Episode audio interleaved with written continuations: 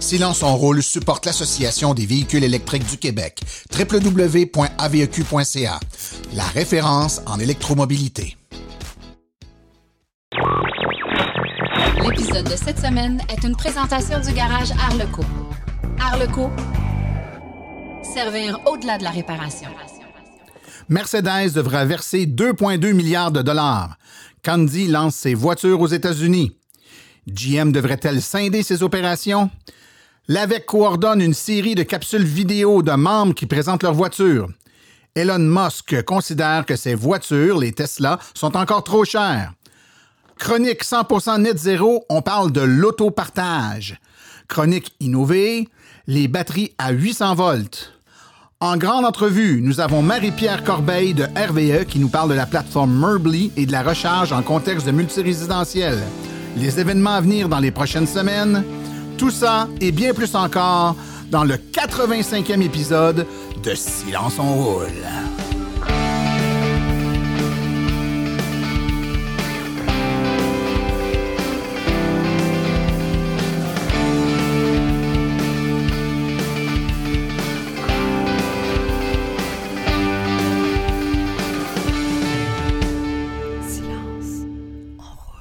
Et c'est parti pour une deuxième moitié de saison.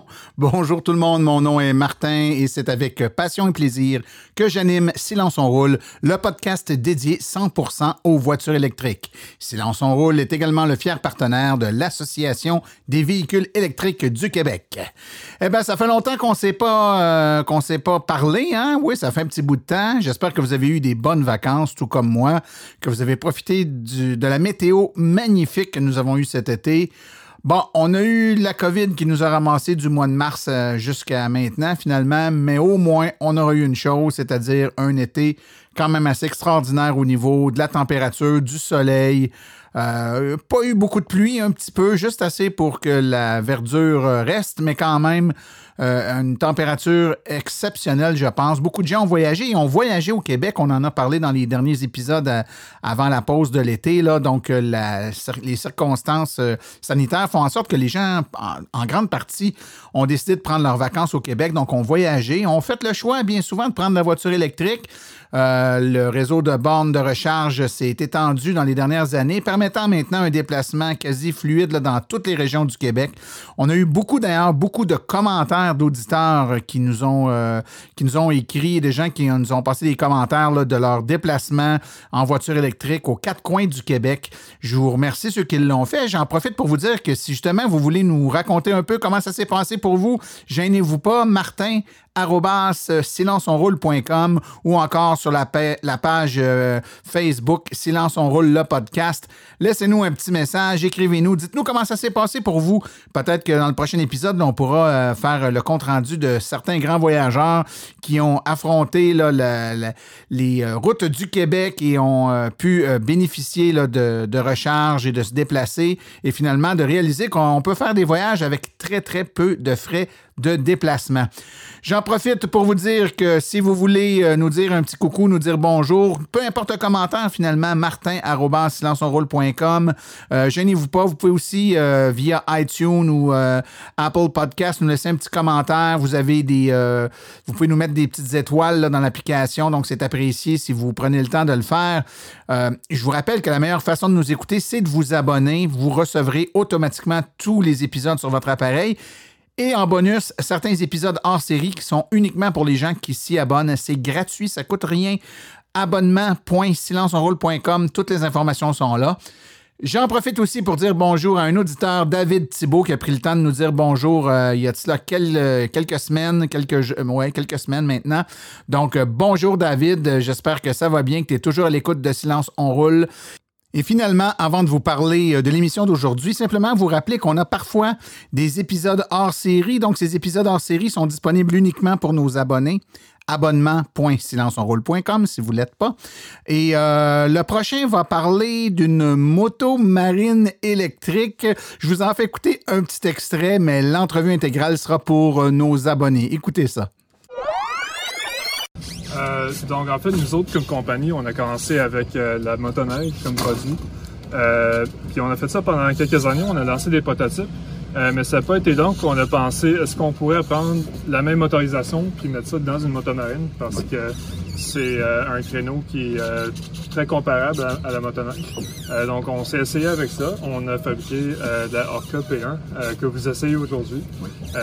puis je pense que ça a vraiment démontré que la motomarine électrique, ça marche. Ça marche très bien en fait. puis on est rentré en présence avec ce véhicule-là écoute, euh, en ce moment, on peut voir que la, Orca est en train de se recharger. Mhm. Euh, est-ce que ça va être un problème pour les gens de pouvoir se recharger de façon facile, euh, régulière à des marinas ou à leur chalet? En bien, en réalité, c'est déjà très bien possible. Donc aujourd'hui, on est branché sur le 240 à la marina Chambly.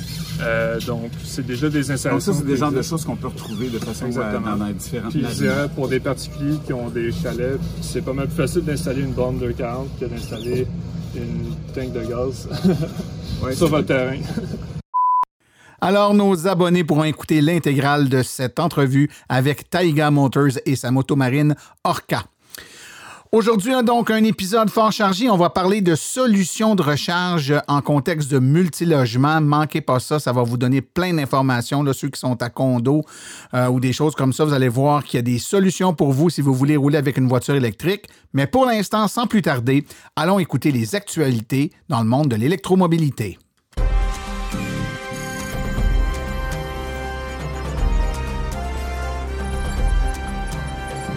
L'actualité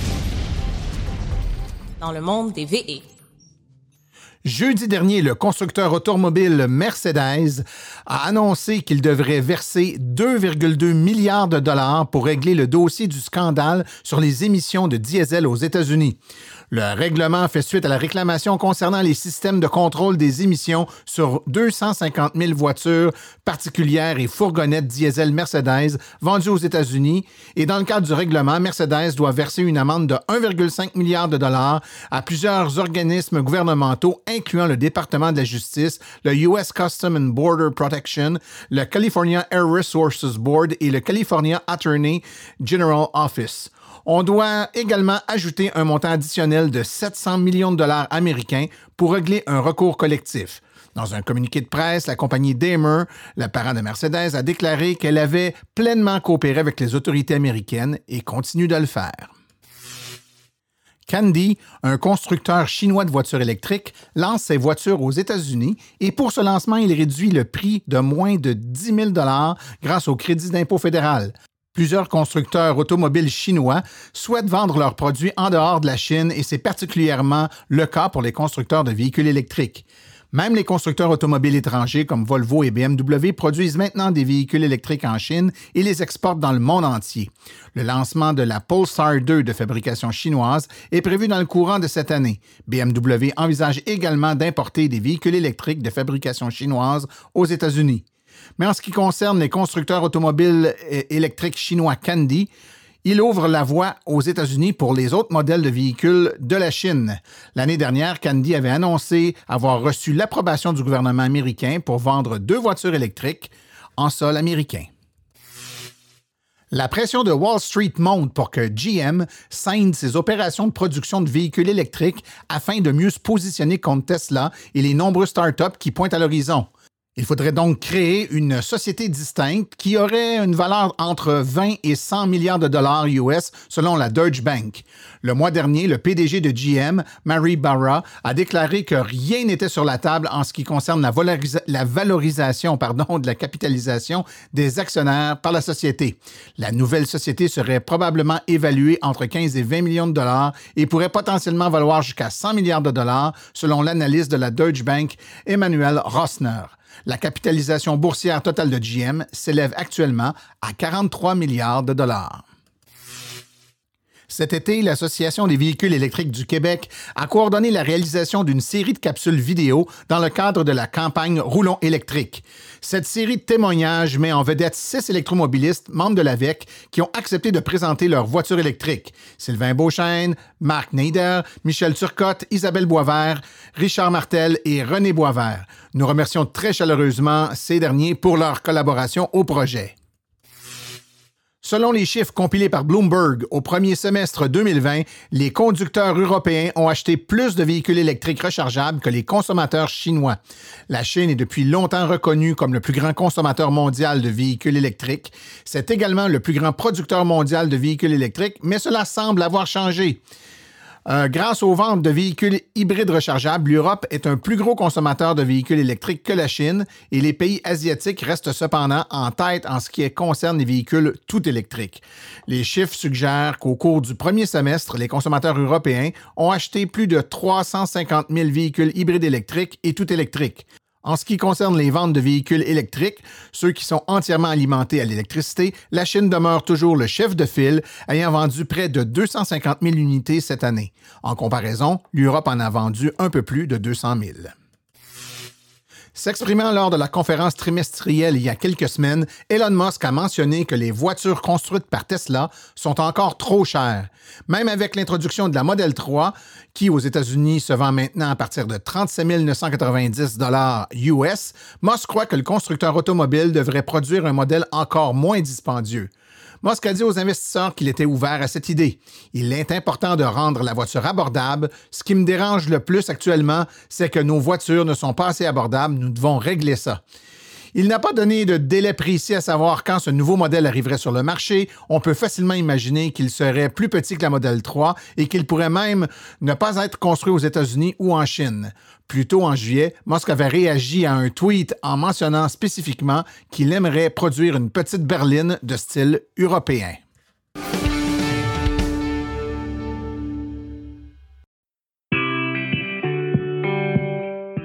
Bonjour, bienvenue à la chronique 100% Net Zéro. Avec moi, Nicolas Lambert.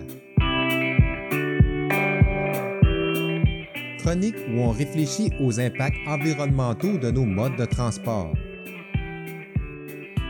et aux solutions qui pourraient nous aider à avoir un mode de vie qui se rapproche de la carboneutralité.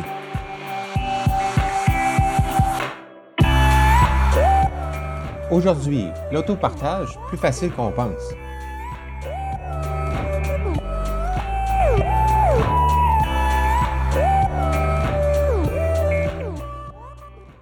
Le printemps 2020 restera sans doute longtemps dans nos mémoires. La très grande majorité des gens ont vu leur train de vie complètement changer. Plusieurs d'entre nous, on a dû composer avec une nouvelle réalité qui s'appelle télétravail. On n'a plus besoin de se déplacer au quotidien car tout doit se faire à la maison. Je sais pas pour vous, mais dans notre famille, ça nous a amené à nous questionner sur nos habitudes de transport. Combien de voitures on a réellement besoin de posséder si on les sort rarement de leur stationnement?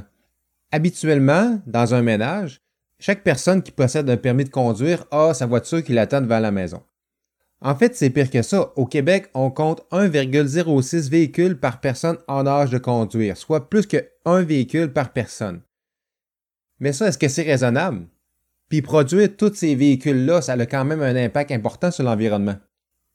Donc, on doit vraiment se questionner pour savoir combien de véhicules on a réellement besoin dans notre parc automobile, qu'il soit électrique ou non. Et aussi, il ne faut pas oublier que contrairement aux voitures à essence, la majorité de la pollution engendrée par les voitures électriques ne survient pas quand on les utilise, mais plutôt quand on les fabrique. Pour chaque voiture électrique qui est produite, c'est 16 tonnes de CO2 qui est dégagé dans l'atmosphère. Ça, c'est l'équivalent d'une voiture à essence qui roule 70 000 km. C'est 30 000 km de plus que la production d'une voiture à essence équivalente. C'est pour ça qu'il faut bien réfléchir à savoir si on a besoin d'autant de véhicules parce que, avec ce genre d'impact sur l'environnement, chaque voiture qu'on ne produit pas, c'est une économie importante sur notre budget de CO2. Donc, pour produire moins de voitures, une des solutions, c'est l'économie de partage. Ce que je vous propose, c'est de partager les véhicules au lieu des posséder. Ce partage-là peut se faire à plusieurs échelles différentes. À commencer par notre ménage. Pour nous, à la maison, on a deux véhicules. Une voiture électrique qu'on utilise tant au quotidien que pour les longs voyages et une plus petite voiture à essence qu'on utilise pour dépanner. Notre politique, c'est que la personne qui doit se déplacer le plus loin cette journée-là peut prendre la voiture électrique et l'autre personne doit prendre la voiture à essence ou le vélo quand il fait beau.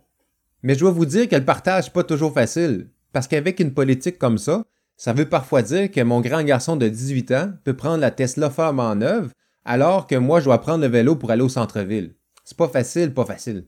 Mais je me demande s'il n'y a pas une meilleure façon de se coordonner pour en fait posséder une seule voiture et se départir de celle qui a essence. Moi, je pense que oui, parce que même si la crise sanitaire causée par le COVID-19 se terminait, le télétravail, ça pourrait être quand même une réalité dans notre famille. Moi, le scénario que je vois, c'est ma conjointe et moi, on peut travailler trois jours par semaine à la maison, mais en alternance. Comme ça, on peut s'accommoder d'un seul véhicule. On peut donc y arriver si on se coordonne un peu mieux. Mais on pourrait aussi éliminer complètement le besoin qu'on a d'avoir une voiture si on étend ce système de partage-là à un réseau plus grand. Donc imaginez un petit quartier qui aurait euh, à sa possession une petite flotte de véhicules que tout le monde pourrait se partager au quotidien. Un peu comme comme une auto. Et ça, ça aurait l'avantage qu'on pourrait emprunter une grande voiture seulement les journées où on a besoin d'espace de rangement et une plus petite voiture pour le reste de l'année. Si on a un projet comme ça près de chez nous, on pourrait jumeler ça avec une plus grande utilisation des transports en commun disponibles et comme ça, on pourrait posséder aucune voiture. On utiliserait seulement la flotte du quartier. Mais le système révolutionnaire que j'attends vraiment avec beaucoup d'impatience, c'est les robots taxis que veut mettre en place la compagnie Tesla.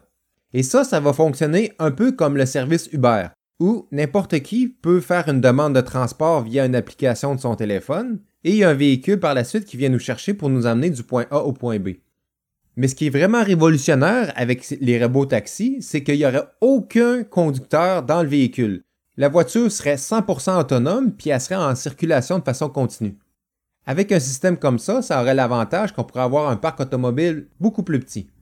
Il y a même des études qui ont estimé qu'avec ce genre de système, on pourrait transporter autant de gens avec trois fois moins de véhicules sur nos routes. Parce que si on y réfléchit deux secondes, les voitures qu'on possède à la maison sont à 95% du temps stationnées, donc on ne les utilise pas. Imaginez si pendant ce temps-là, la voiture pourrait d'elle-même repartir pour aller transporter d'autres gens de leur point A à leur point B. Ça ferait en sorte que notre réseau de transport serait beaucoup plus efficace. Je sais pas pour vous, mais d'entendre ce genre de projet-là, ça me donne vraiment hâte de vivre dans le monde du futur. C'est juste un peu triste que ça arrive pas plus vite que 24 heures par jour. Sur cette note positive, je vous dis à la prochaine, puis d'ici là, portez-vous bien.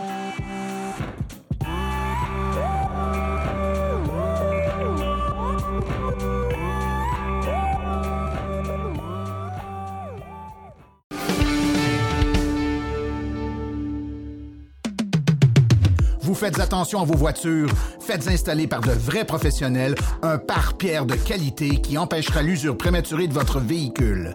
Impact Protection. Profitez-en pour y faire installer également des vitres teintées qui non seulement diminueront la chaleur et augmenteront votre confort, mais faciliteront également la climatisation tout en protégeant les cuirs et tissus dans le véhicule. Chez Impact Protection, nous offrons également le traitement nanocéramique qui lustre la voiture et facilite son entretien grâce à son fini hydrofuge. Chez Impact Protection, la qualité du service à la clientèle est non négociable. Aucune question ne restera sans réponse. Bien entendu, cela veut dire que vous récupérerez votre voiture pleinement chargée. Impact Protection, 33 à Saint-Just-du-Sud, Granby et bientôt une nouvelle succursale en Montérégie. 450-778-4270 ou sur Facebook Impact Protection. Chez Impact Protection, on protège votre investissement.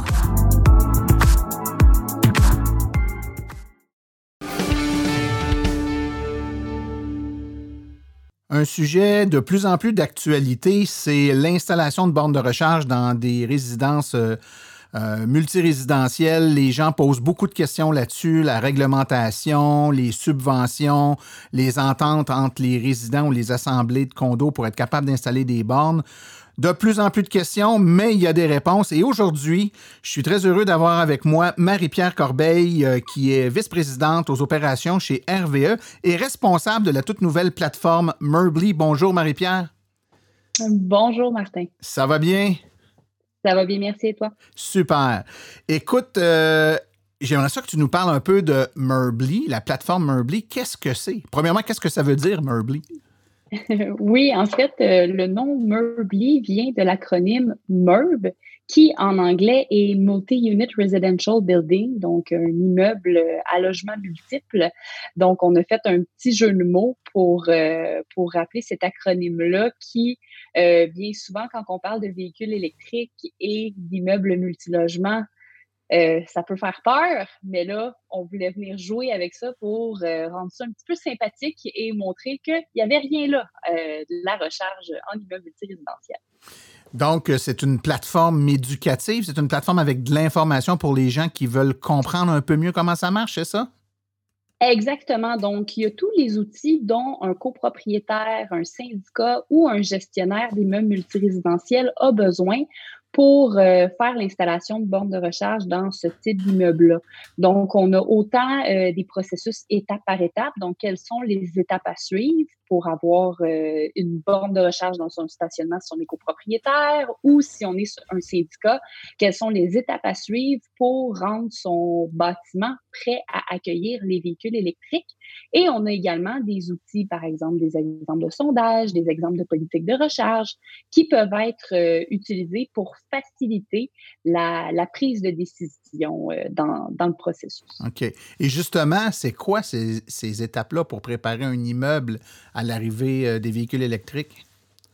Oui, les étapes vont changer en fait selon si on est euh, un copropriétaire qui veut une borne dans son stationnement ou si on est un syndicat copropriété. Mais la première étape est la même, c'est-à-dire c'est d'identifier la solution qui va pouvoir être utilisée pour alimenter une borne de recharge. En gros, c'est où est-ce qu'on va prendre l'électricité et qui va payer pour? Donc ça, peu importe si on est un copropriétaire ou un syndicat, c'est la première question qu'il faut se poser. Puis j'imagine en fonction du type d'immeuble, du nombre, du nombre d'appartements ou du nombre de personnes qui est intéressé ou pourrait être intéressé à un véhicule, on arrive avec des solutions d'installation qui sont soit individuelles ou des installations un peu plus globales?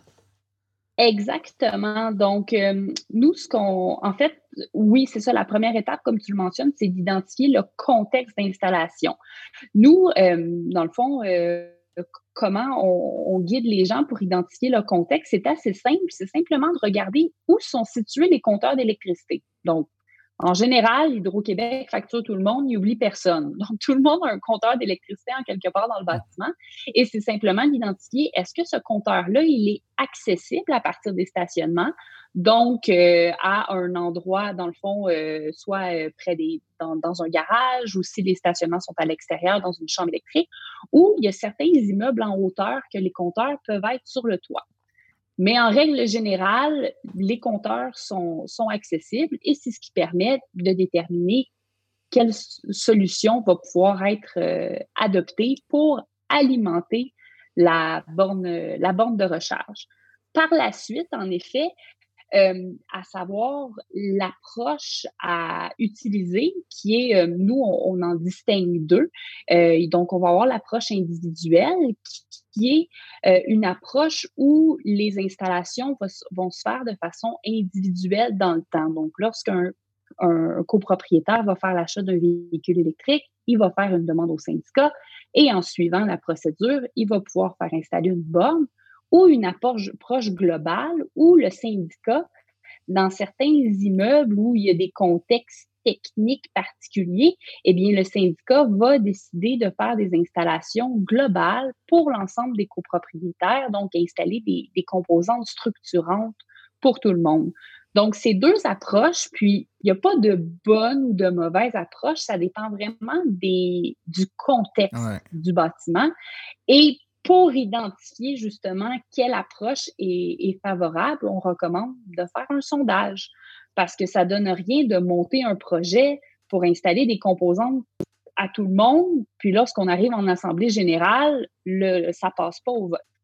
Donc, en faisant un sondage, ça permet vraiment de, bien évaluer l'intérêt de l'ensemble des, copropriétaires pour euh, un tel projet.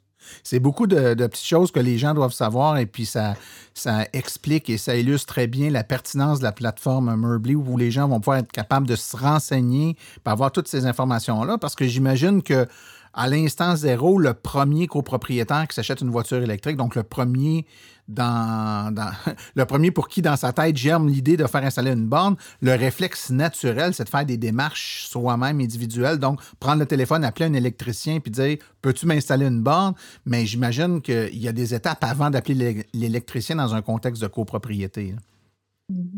Tout à fait. Euh, c'est très important avant d'appeler l'électricien de demander au syndicat de copropriété. Euh, ça fait maintenant plus de trois ans, même quatre ans qu'on donc on accompagne les syndicats de copropriété dans la mise en place de politiques de recharge. Et j'ai déjà vu euh, des contextes où l'électricien s'est présenté, le copropriétaire n'avait pas demandé l'autorisation et le travail n'a pas pu se faire. Donc l'électricien s'est fait euh, virer de bord parce qu'il euh, n'y avait, y avait pas eu l'autorisation. Donc, c'est très important de s'informer auprès du syndicat pour voir s'il y a une procédure en place, parce que s'il y a une procédure en place, ben, c'est très important que, euh, la, dans le fond, la soumission de l'électricien et que les travaux proposés soient conformes euh, à, la, à, la, à, la, politique qui a été mise en place. Donc, il y a une question de stratégie là-dedans. Donc, il y a des, un moment, sûrement des, un moment meilleur que les autres pour commencer à en parler, pour euh, ouvrir le débat sur notre intention ou nos intérêts. Tout à fait avant l'Assemblée générale. Vraiment, là, on, s'y prend bien, bien, bien avant parce que, euh, dans le fond, nous, ce qu'on recommande, la première étape, c'est de mettre en place une politique de recharge qui va permettre de standardiser les installations. Donc, une fois qu'on a identifié quelle allait être la solution de recharge, donc où est-ce qu'on allait prendre l'électricité, la façon de facturer, on, met, dans le fond, on, conçoit une politique de recharge qui va spécifier tout ça et qui va être votée en assemblée. Parce que j'ai déjà vu certains complexes où il n'y a pas de politique de recharge qui ont été mis en place. Et euh, dans le fond, il y a certains copropriétaires qui ont fait installer leur borne euh, d'une façon à ce que l'électricité soit facturée directement sur leur compte d'électricité. Et il y a d'autres copropriétaires qui ont fait installer sa borne, mais elle a été branchée dans le panneau de service. Donc, c'est tout le monde qui payait pour l'électricité. Donc, c'est vraiment là, ben là, lui, il faut qu'il refasse faire son installation. Ça tente-tu vraiment de repayer? Pas vraiment. Donc, en ayant une politique en place que tout le monde suit, ça évite euh, qu'il y ait des, dans le fond, euh, des, installations un petit peu disparates. Puis une autre chose que j'ai remarqué au travers le temps, c'est bien sûr au sein des conseils d'administration, c'est normal, il y a des changements au fil du temps, même au niveau des gestionnaires. Et moi, ça m'est arrivé trois années, euh, dans le fond, trois années subséquentes, de parler à des personnes différentes dans le même complexe. Et je disais tout le temps, oui, mais j'ai parlé à telle personne l'année dernière, on avait toutes fait ces démarches-là ensemble. Ah, mais telle personne n'est plus au sein du conseil d'administration. Donc, à chaque année, on recommence. Mais c'est le même travail. Donc, si, quand on fait le travail, on met une politique en place, eh bien, on est correct pour euh, toujours.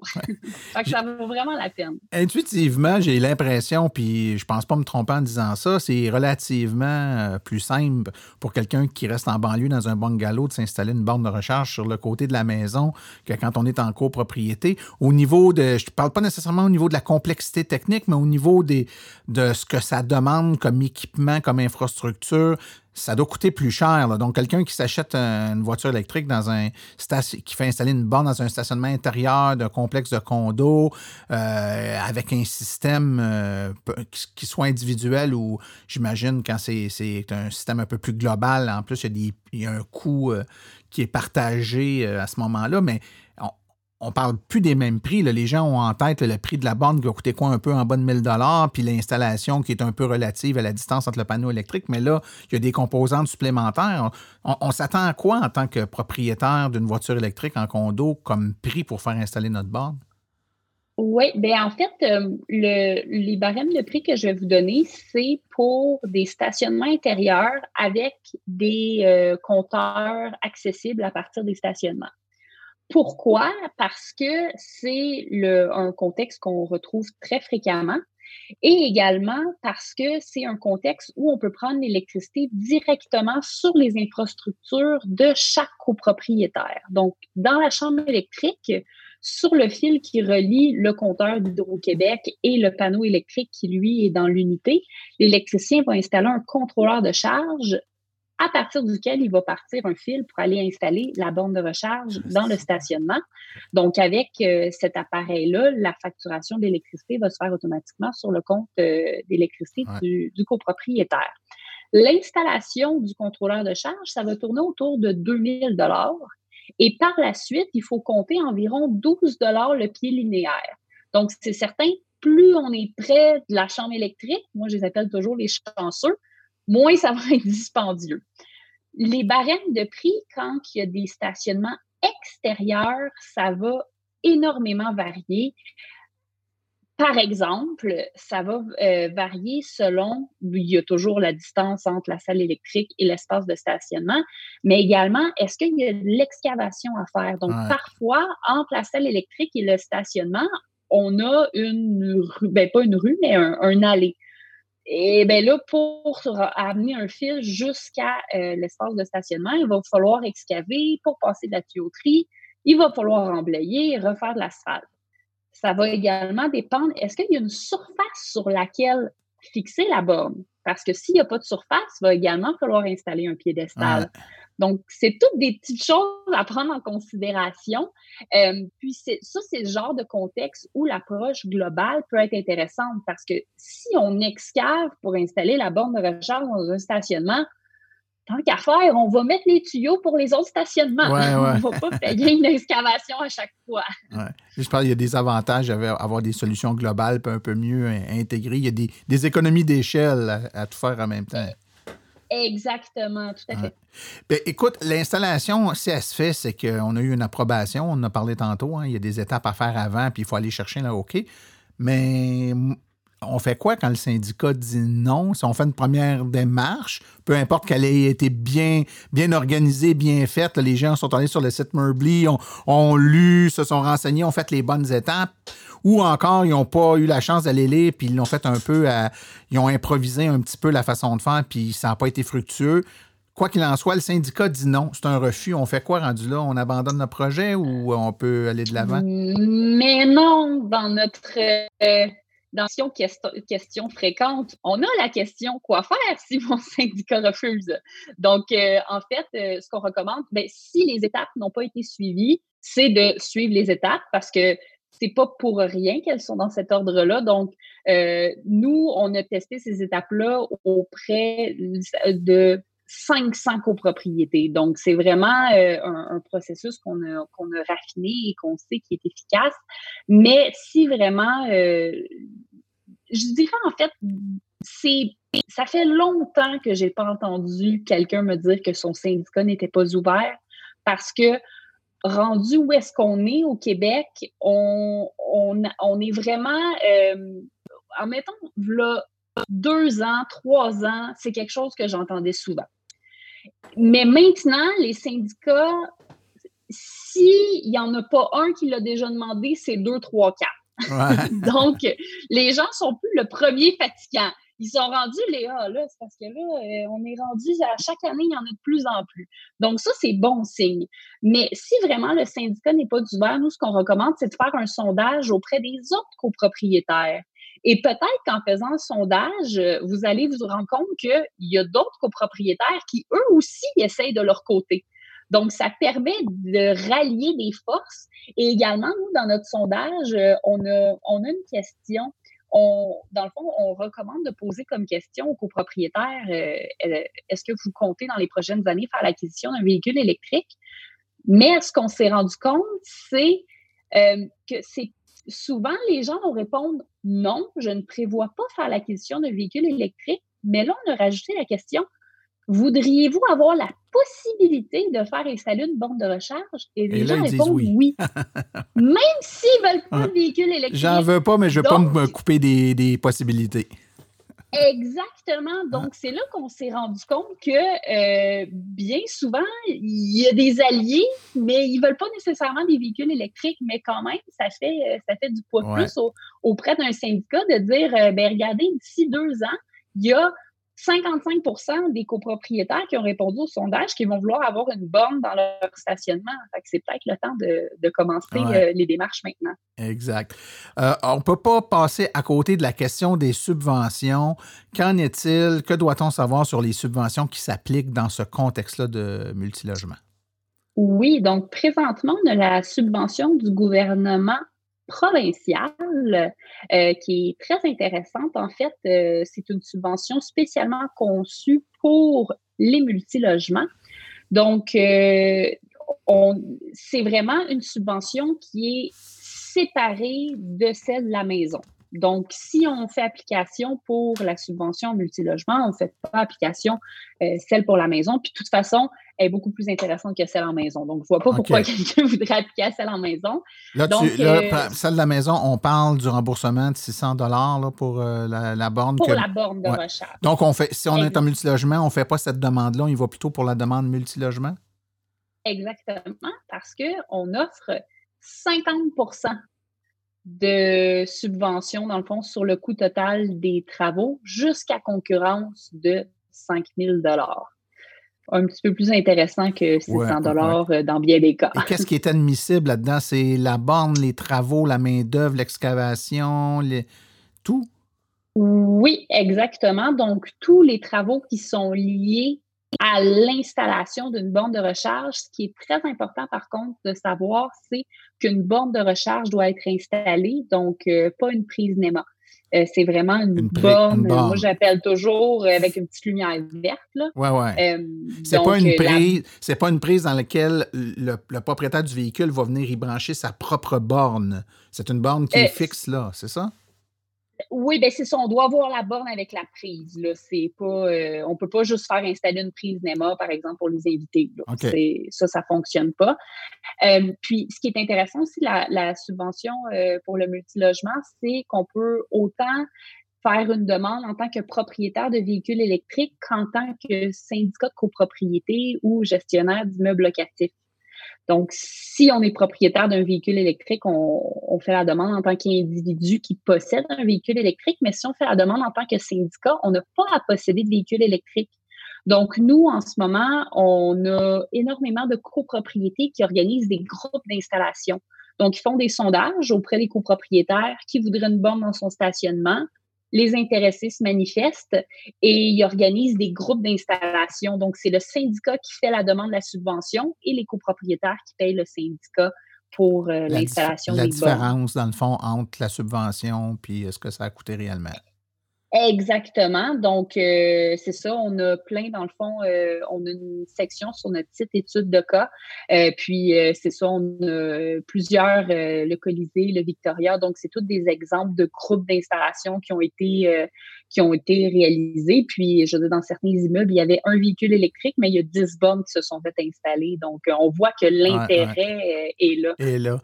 Comme toute subvention, j'imagine, il y a des il y a des contraintes, entre autres, de, des échéances ou des dates limites. Est-ce qu'il y a une date limite pour demander euh, une, cette subvention-là? Oui, donc, oui, tout à fait. Donc, c'est le 31 décembre 2020. OK, ça euh, dans le fond, les, travaux doivent, oui, euh, vraiment, les travaux doivent être effectués avant, avant cette date-là. OK, c'est bon. Les gens qui ont des projets, dépêchez-vous, demandez. Oui, définitivement. Euh, surtout pour les groupes d'installation, c'est le temps de faire euh, son sondage maintenant pour avoir les réponses pour septembre, demander des soumissions aux entrepreneurs. Puis c'est certain qu'en décembre, novembre, décembre, les entrepreneurs, ils vont probablement être euh, qui se spécialisent dans l'installation de bornes de recharge en copropriété. Là, leur calendrier va être probablement très chargé. Oui, j'imagine. Est-ce que tu as des exemples de, de projets qui ont bénéficié de cette subvention-là? Oui, tout à fait. Donc, euh, on peut, euh, il y a le Victoria, dans le fond, qui est un immeuble de 58 unités, stationnement intérieur et extérieur, mais tous les copropriétaires avaient au moins un stationnement intérieur. Donc, on a décidé de se concentrer sur les stationnements intérieurs. Euh, la solution du contrôleur de charge a été adoptée parce que les compteurs étaient accessibles. Par contre, la chambre électrique, euh, il n'y avait pas assez d'espace pour euh, installer des contrôleurs de charge pour tout le monde. Donc, on a bâti un mur dans la chambre électrique pour accueillir les contrôleurs de charge. Wow, beau projet. qui a été financé, oui, vraiment, par la subvention. Donc, le premier groupe d'installation a été fait euh, à- en décembre dernier. Huit bornes qui ont été installées et ils viennent tout juste de compléter leur deuxième groupe d'installation quatre bornes ont été installées. Donc, ils sont rendus à 12 installations euh, dans ce complexe-là. Et avec le mur en place, ils ont également fait installer des, euh, des chemins de corde dans le garage pour que toute les, la tuyauterie se rende au stationnement de façon harmonieuse. Donc, le bâtiment, il est prêt pour les véhicules électriques. Puis, euh, c'est ça, il y a 12 personnes qui ont bénéficié de la subvention pour le moment. Wow. Écoute, on ne peut pas se quitter sans évidemment te demander de quelle façon les gens qui sont intéressés à en savoir plus ou à se renseigner peuvent accéder à la plateforme Merbly. Il y a sûrement une adresse, un site web à consulter. Oui, tout à fait. Donc, merbly.com, ça, c'est notre site Internet sur lequel il y a l'information pour les copropriétaires, syndicats gestionnaires, également des études de cas. Face- Facebook.com barre oblique Merbly, donc pour être tenu au courant de toutes les nouvelles, l'actualité. On a également Instagram, euh, donc euh, barre de soulignement Merbly, euh, pour euh, avoir également de l'information sur le sujet. Excellent. Donc, Merbly, je vous rappelle que ça s'appelle M, ça s'appelle M-U-R-B-L-Y, pour ceux qui ne sont pas certains. Et de toute façon, les références et les hyperliens vont être donnés là, dans les références euh, du podcast. Marie-Pierre Corbeil, qui est vice-présidente aux opérations chez RVE et responsable de la plateforme Merbly, merci beaucoup pour ta présence avec nous aujourd'hui. Merci, Martin. Merci, au revoir.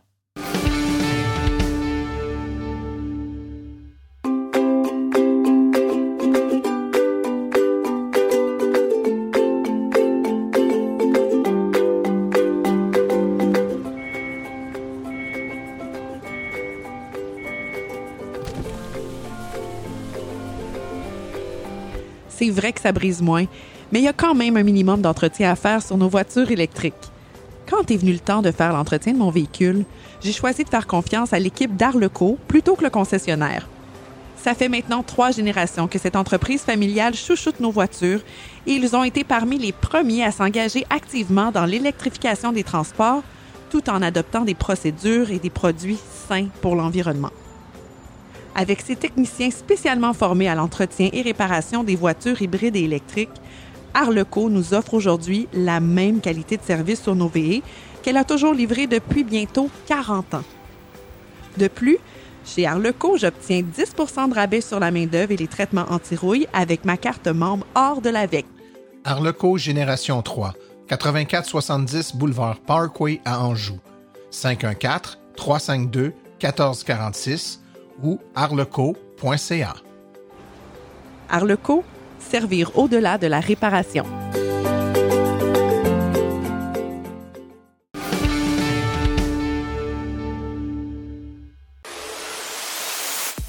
Chronique Innover avec Philippe Calvé.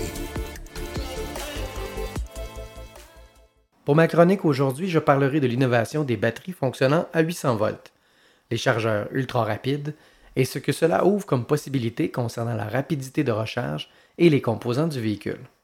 Le sujet est relativement technique, mais tout aussi intéressant pour ceux qui désirent comprendre comment leur véhicule fonctionne réellement. Allons-y.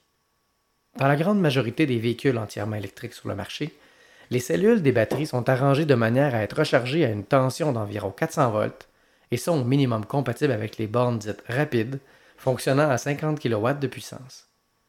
La taille des batteries exprimée en kWh et la température sont aussi des facteurs qui limitent la vitesse de recharge dans les extrêmes, soit donc au début et à la fin de la recharge, afin de ne pas endommager cette précieuse composante. On parle alors de profil de recharge et d'une recharge à 80% en X minutes, car les derniers 20% se font beaucoup moins rapidement, même sur une borne rapide, car c'est la voiture qui limite la puissance de recharge et non la borne. Retenez ces informations comme base de comparaison. Sur le marché depuis peu, la Porsche Taycan utilise une batterie de 800 volts et annonce pouvoir recharger à une puissance crête de 270 kW, soit près de 5,5 fois plus rapide que les bornes rapides disponibles actuellement sur nos réseaux. Cela donne environ 320 km en 20 minutes. Quand même. Kia, Hyundai et GM planchent également sur une utilisation du 800 volts dans leurs prochains véhicules à venir en 2022-2023. Bien que toujours sur du 400 volts, Tesla offre pour sa part du 250 kW crête pour le modèle 3 Long Range et le modèle Y, soit 5 fois plus rapide. Par ailleurs, la Ford Mustang Mach-E 2021 prévoit offrir 150 kW dès sa sortie au printemps prochain. On voit donc une tendance en ce sens, mais on constate également que cette technologie de haute performance n'est pas à la portée de toutes les bourses, mais pourrait bien se voir démocratisée rapidement. Mais en quoi est-ce euh, si révolutionnaire? Une problématique importante lors de la recharge est la gestion de la température de la batterie. C'est ici que la tension et l'ampérage entrent en jeu. Suivez-moi, euh, on va dans les détails.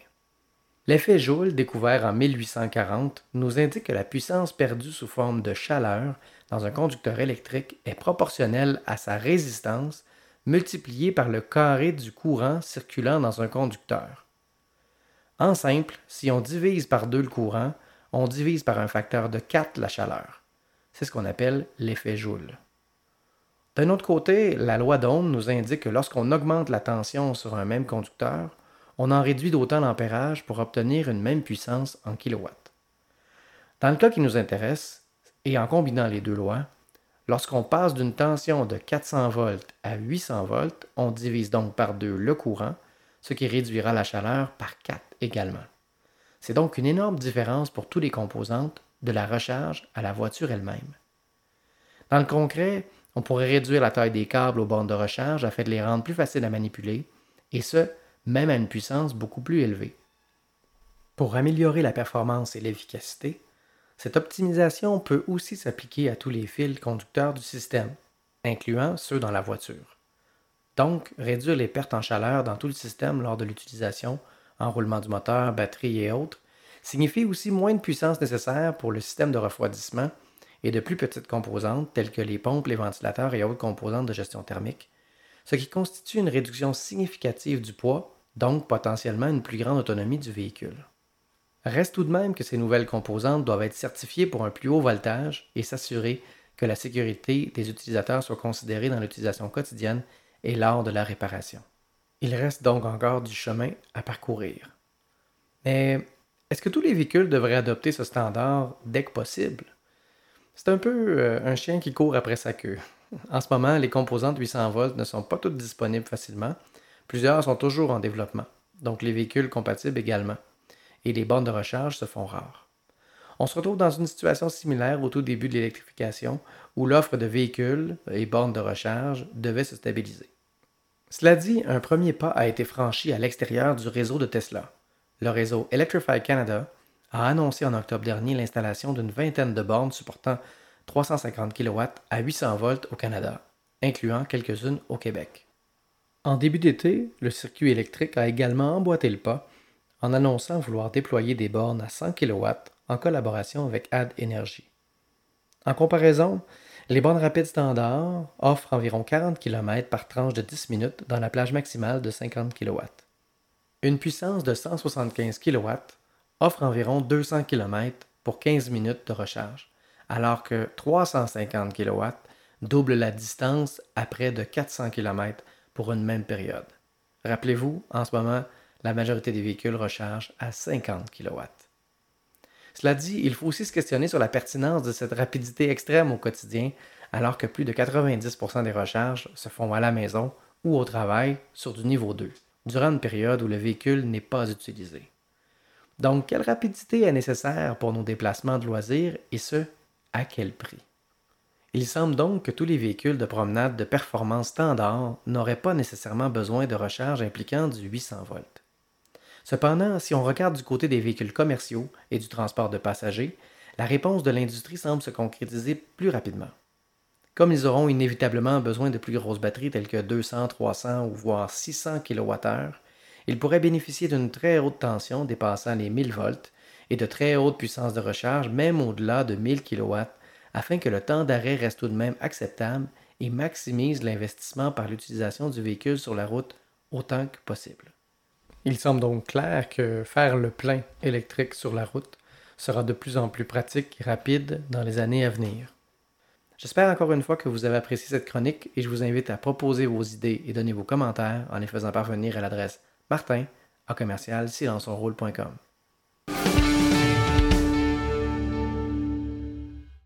tranquillement en respectant les règles de distanciation sociale, les événements de l'AVEC reprennent. Alors, il y aura un webinaire kiosque virtuel avec mardi le 1er septembre, ainsi que mercredi le 16 septembre de 20h à 21h. Pour les informations, vous devez aller euh, sur le site de l'AVEC dans nos événements. Vous pouvez vous y inscrire.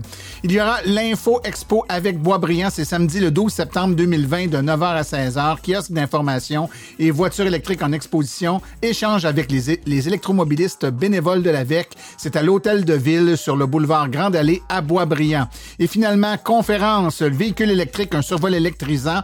Euh, un événement qui sera en ligne et offert par la ville de Repentigny, c'est mercredi le 23 septembre 2020 de 19h à 21h. C'est moi qui ferai la, conférence et pour vous y inscrire, vous pouvez aller sur la page Facebook de la bibliothèque ou encore sur le site web de l'AVEC. Ceci conclut la présente balado-diffusion. Silence son rôle remercie tous ses collaborateurs aujourd'hui, particulièrement Philippe Calvé, Nicolas Lambert ainsi que Marie-Pierre Corbeil. Nous remercions également le garage Arleco, commanditaire principal, ainsi que l'Association des véhicules électriques du Québec, partenaire de Silence on roule. La reproduction la diffusion d'émissions est permise, mais nous apprécierions en être avisés. Toutes les questions concernant l'émission peuvent être adressées à martin-silenceonroule.com et pour les questions générales regardant l'électromobilité ou l'association, veuillez plutôt écrire à info.aveq.ca. Vous avez accès à notre forum à forum.silenceonroule.com ainsi que notre page Facebook Silence on roule le podcast. Je vous rappelle que sur notre site web afin de vous faciliter la tâche, vous avez accès aux archives de nos balados ainsi qu'à des hyperliens vers les sites web mentionnés aujourd'hui, le tout directement à archives au pluriel.silenceonroule.com. Mon nom est Martin Archambault et d'ici le prochain balado, J'espère que vous attraperez la piqûre et direz vous aussi, silence, on roule.